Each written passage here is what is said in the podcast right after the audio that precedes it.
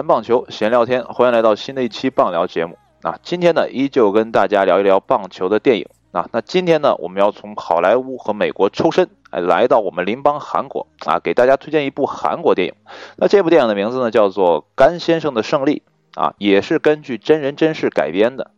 那这个故事发生的年代呢，要比之前推荐的两部片子要久远一点啊。之前两部片子呢，大概都是两千年之后的故事。那这部。啊，电影所发生的时间呢，就是一九八二年。那为什么要挑这样的一个时间点呢？哎，因为一九八二年呢，对于韩国的职业棒球来说呢，是非常重要的一个年份。就是在这一年，韩国的职业棒球联赛 KBO 正式成立。哎，正是因为这样的契机，我们的男主角哎，冈萨用先生才有了自己的用武之地。那说到这儿呢，就有必要简单的陈述一下冈萨用先生在一九八二年之前都干了些什么啊？冈萨用先生呢，是一九五七年生人，哎，在一九八二年之前呢，就是一个普通的员工啊。你看电影就知道了啊，是一个厂子里的员工。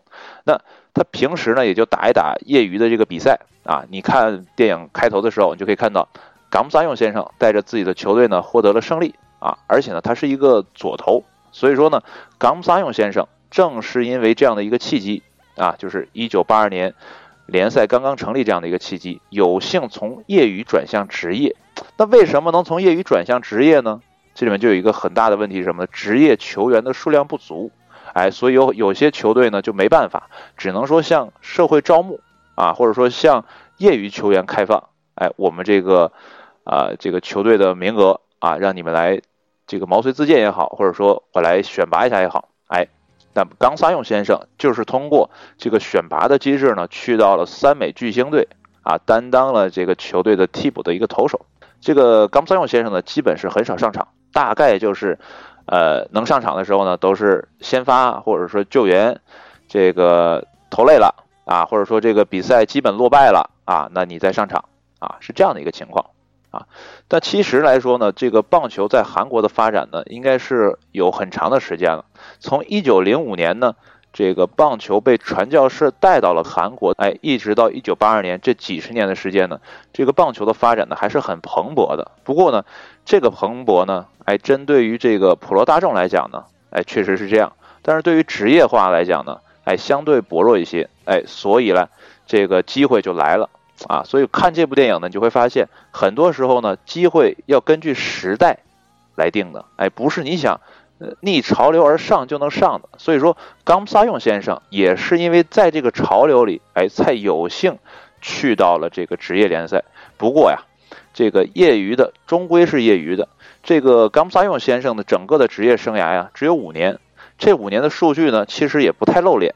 哎，为什么这么说呢？因为他只赢下了一场比赛。然后输掉了十五场，这个呢就叫败投投手啊，就是一个处理败投的这样的一个替补投手，啊，多半上场的时候呢，就像刚才说的啊，就是大家投累了他去了啊，这个看电影的时候就是了，观众离场了，解说彼此说一声再见，我们今天节目就到这里了，哎，他上场了，他是这样一个角色，但是故事需要发展，需要高潮，高潮就在这个电影的后四分之一展开了，这部电影呢总共耗时差不多两小时。啊，那最关键的这场比赛呢，足足用了半个小时吧，来给大家讲述。那这场比赛呢，对于呃球队来讲呢，其实哎不是特别重要，但是对于冈萨用先生是非常重要的一场比赛。哎，因为这场比赛的胜负，哎，对于冈萨用先生的这个自尊也好，或者说对于他这个对于棒球的热爱这种展现，都是淋漓尽致的啊。因为这场比赛呢，是他争取来的。啊，因为之前也跟，啊这个球队的教练啊软磨硬泡说能不能让我，呃先发一场，然后呢，从第一局开始啊就是登了板儿，就是先发投手，一直投到了第九局。不过呢，这场比赛是赢是输呢？哎，这里我呢就是卖一个关子啊，毕竟呢冈萨用先生赢了一场比赛，哎，但到底是不是啊这个电影里要讲述的这场比赛呢？哎，大家自己去看，因为这个我要是说了。赢或者输，哎，对你最后几分钟去看这个比赛呢，哎，就没有悬念了，你可能就领会不到这个点啊。所以说这儿留一个伏笔，大家自己去看电影，自己去解决这个问题啊。这个从业余过渡到职业，这里面肯定是有个大坑，哎，但是呢，这个大坑啊，其实也好填。为什么呀？因为这个韩国的这个民众基础啊，棒球的民众基础，像刚才说的，是特别深厚的。哎，你矬子里拔大个儿，总能拔上来几个。哎，但是在我们国内来讲呢，这个基本没有大个儿，都是矬子。为什么呢？因为这个民众基础太薄弱了。哎，我们通过这个啊演员的演出就能看出来啊。我给大家举个例子啊，去年的四月份吧，这个东方卫视上了一部电视剧，是张艺兴主演的《求婚大作战》。这个张艺兴呢，就我个人而言呢，我还挺喜欢的，因为这个这个多方面报道吧，就是张艺兴是一个比较用心的这样的一个艺人，啊，也比较努力这样的一个艺人，所以说，呃，他拍的片子或者说他参与的这个娱乐节目呢，哎，都很有那种拼劲儿。不过呢，这个求婚大作战啊，虽然说这个棒球戏份并不多，但是呢，这个小绵羊同志呢，这个这个动作呀，还是水的一臂啊，就是。就一看啊，就是内行人一看啊，就是就没学过，也没打过啊。这就是说民众基础太薄了。他但凡说张艺兴从小就碰过几次，或者玩过几次棒球，他不至于这么差啊。这个动作不至于水成这样。但是你反观这部电影里面这些演员，这些演员其实都是啊演技派的啊，都是实力派的啊。有一个帅哥就是谁呢？就是这个刚撒用的这个对手，或者说他的人生目标啊，就是他这个啊进到这个职业。啊，联赛里的这个最近的这个人生目标吧，啊，他可能还有一个更远的人生目标，你看电影就知道了，是这个美国职棒的这样的一个，啊，好像是这个啊，这个休斯顿队的一个一个投手应该是啊，那是他的目标，但是在这个现实的联赛里呢，啊，这个对手就是他的目标，啊，他要超越他，啊，要战胜他，哎，就这个人呢。是演《釜山行》的男主角，哎，不知道大家有多少人看过《釜山行》啊？呃，就我这个听回来的这个评评价吧，影评说《釜山行》这个，呃，这个评分呢就特别高啊。这评分高多半就是说剧情好，再一个就是演员演的好啊。虽然我还没看啊，但是我看这个为了录这个节目嘛，我也看了一下这个预告片儿，我就看这个这个冈萨用先生这个对手啊，叫应该叫孔刘吧，我没记错的话。他这个在《釜山行》里的演技呢，确实是不错啊。那我们说回在这部电影里啊，这个孔刘在这部电影里演的也非常好，而且呢词儿特别少，就是我从头看到尾，差不多他就说了三四句话，就都都多啊，就是我都说多了啊，可能也就一两句啊，就是多半就是靠动作。那这个动作呢，哎，再说回来，就是说做的非常到位，就你看不出来有任何的，哎，这个。水的成分啊，当然了，你要说按一个职业的运动员的标准来要求他们，这也不现实。但是呢，哎，就一个啊这个影片来讲，他们这个动作呢还是相当的到位。而且呢，你要回溯这个时间点啊，是一九八二年，很多的技术动作啊，啊，你现在看，它可能是不规范的，或者是不对的。但是在一九八二年，没准就是对的，因为我也看过一些。老的这个美国的职棒的纪录片，那里面的投手投球啊，那更诡异啊。所以说，呃，你要把这个人物放到当年的那个情境里看呢，他们这个动作呢还算是标准的啊。起码你看比赛的时候不会像看张艺兴那个动作水成那样啊。所以说，呃，这些演员还是很用心的啊。再一个也折射出了这个棒球在韩国的这个基础有多么的深厚啊。哎，说到了这个民众基础啊，就得说一下这个。呃，他们这个联赛了啊？为什么呀？因为这个韩国这个联赛，我看了一下，一共才十支球队，啊，十支球队。这个最多的，咱亚洲地区最多的，我查了一下，应该是日本。日本的这个职业联赛十二支，啊，哪儿最少呢？就是台湾地区。台湾地区多少呢？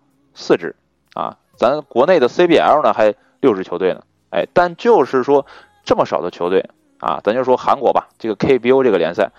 就是我看了一次这个一六年的比赛啊，就随便点了一场，我就看这个球迷啊，那真是层层的啊，一层一层的啊，就是全是球迷，就基本上这个场地都坐满了啊。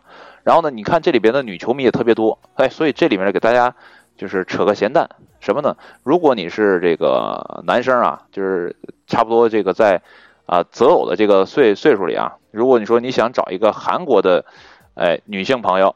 哎，你最好了解点棒球，为什么呢？因为这个韩国女生啊，看棒球的真是不少啊。你大家可以自己去查啊，不是我在这里，呃，这个胡说一气，你自己找一场这个 KBL 的比赛，KBO 的比赛，你来看一眼，你就知道了啊，这不是我瞎说的啊。所以说有想哎找这个异国的女朋友的呃男同志们啊，这个学学点棒球，尤其找亚洲的这边的女生学点棒球，对你有好处，好吧？啊，那我们来看一看这个国内的这个 基础啊，就是薄弱的，就是已经不要不要的了啊。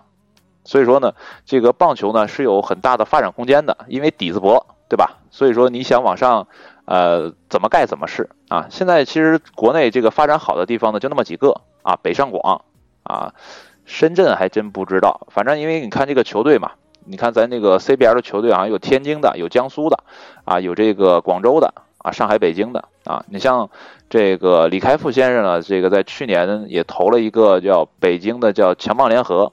啊，包括上海的 Fingers 也得到了这个知名的企业的赞助，所以说呢，整个中国的棒球的氛围呢，也在不断的，呃，朝着一个好的方向发展啊。包括这个国家层面上也在重视这个棒球这一块啊。包括之前，啊，中山举办的这个海峡两岸的这个比赛啊，啊，也是被评入了呃这个一七年十大两岸关系的这样的一个呃这个怎么讲叫是叫重要事事件吧。啊，也被评选进去了啊！两岸的这个交流呢，也通过棒球这么一个小小的球呢，哎，也得到了一些改善啊。所以说，棒球不单单是项运动，它可能在某些层面上，它是一种，呃，哎，富有更多意义的东西啊。这里面咱就不多说了啊。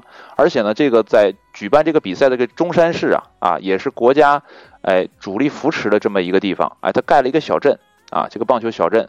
啊，包括旅游啊，包括棒球这个比赛呀，整个的生态呀，它这个构架也是非常好的啊，所以大家有有兴趣的话呢，可以去看一下啊，这个中山这个棒球小镇，就是旅游啊也好，或者说自己去玩也好，哎，可以去参观一下啊。那通过这部电影呢，其实可以折射出一个什么呃这个状态呢？就是我们国内的棒球可能也刚刚处在。就是一九八二年的韩国那个状态，就是有职业化啊，但是这个职业化的人数呢还比较稀缺，哎，所以呢，你现在是呃怎么讲，就是大家都有机会啊，机会基本是平等的，还没有到像篮球啊、足球那么那个，就是你你插不进去了，对吧？所以说这个这里面是存在机会的，那有机会呢，那这里面就会有啊很大的这个可追求的东西。对吧？比如说，我追求想当一个职业球员，那你没有机会，肯定有机会，因为一共才六支球队，对吧？那你要搞得好一点，是不是你也可以啊，建立一个属于自己的球队，然后先从业余联赛开始打嘛，然后不断的往上升嘛，看能不能有有朝一日走到职业化，对不对？所以说，哎，我们现在中国的这个状态呢，我个人感觉啊，其实还蛮像韩国那个时候的啊，没准有一天你作为一个业余选手，哎，可能你的这个地区，你所在的城市。说要建立一个啊职业化的球队，但是我们人手不够啊，可能我从别的城市拉也来拉不够，你怎么办呢？哎我们是不是可以从业余球队里提拔几个，对不对？哪怕你坐板凳，你也是个职业球员，对吧？你是在职业球员的场上坐冷板凳，啊，这对很多想打职业这个棒球的人来讲呢，我觉得是一个呃可追求的啊可向往的这么一个方向啊。可能我这个想象有点理想啊，不过呢，像冈三勇先生在影片中所表现的那样。敢想敢拼，我觉得生活总不会亏待你的，对不对？那好了，呃，今天呢，这个说了也够多的了啊。这个关于影片的介绍呢，呃，就简单提几嘴啊。更多的还是我个人的这个感受，因为呢，可能我要把影片说的太多，大家就没心情去看了，就相当于把整个剧都剧透了，对不对？所以说呢，就是说到这里啊。那如果你感兴趣，就上我看了啊，好像是爱奇艺和腾讯应该都有，而且是不用 VIP，呃，就可以直接看。啊，所以大家可以翻出来看一下啊。那如果说呢，你对呃这个节目呢有什么意见啊，你可以这个呃这个留一下言，对吧？然后让我可以改进一下，或者说有什么想听的啊，你也可以说一下，然后后期呢我可以录一点，好吧？那今天的节目就到这里了，谢谢大家的收听，哎，期待下一次的再见，好，拜拜。